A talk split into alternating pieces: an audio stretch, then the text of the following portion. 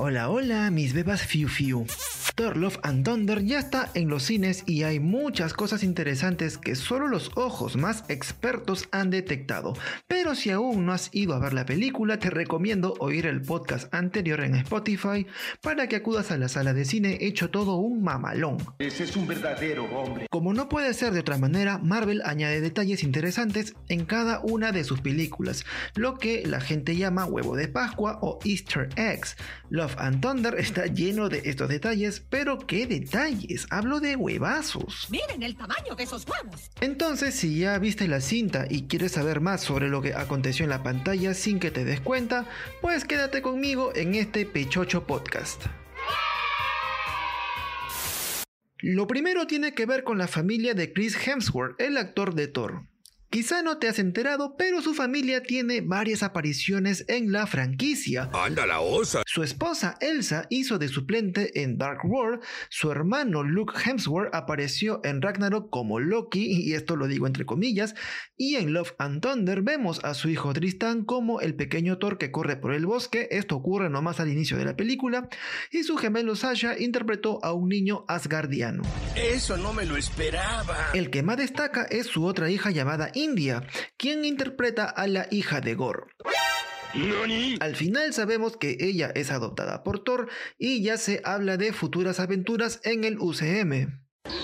Ahora que ya vimos la cinta, descubrimos que Thor no se aventuró tanto en el multiverso salvo por Eternity, una entidad cósmica conectada por Gore, y junto con Infinity representa al multiverso. ¡Me muero! Es allí donde vemos las estatuas de seres que supervisan el multiverso y vemos a Uatu, que es el vigilante de la serie What If, esta serie animada en Disney Plus, y la muerte, y la muerte, o sea que es el personaje La Muerte, que es claves para tratar el origen del origen de la misión genocida de Thanos. ¡Puta, qué asco! Algo más que ha llamado la atención es la aparición de Daryl Jacobson.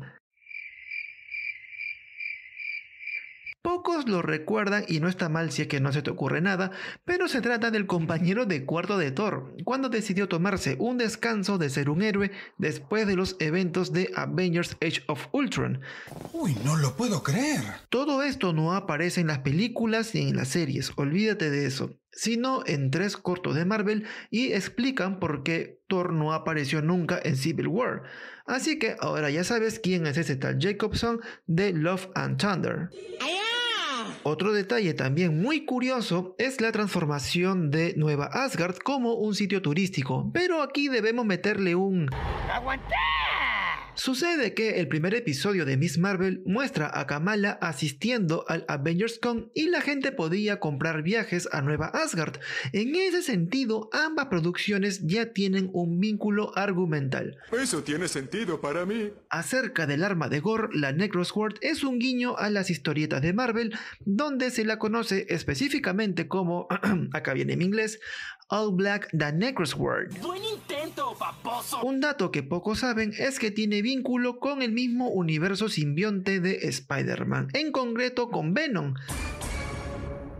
No sabemos cuál es el nexo entre Venom y el USM, eso está por resolverse, salvo por la muy breve escena que tuvo en No Way Home, pero ya las cosas están cobrando forma según pase el tiempo.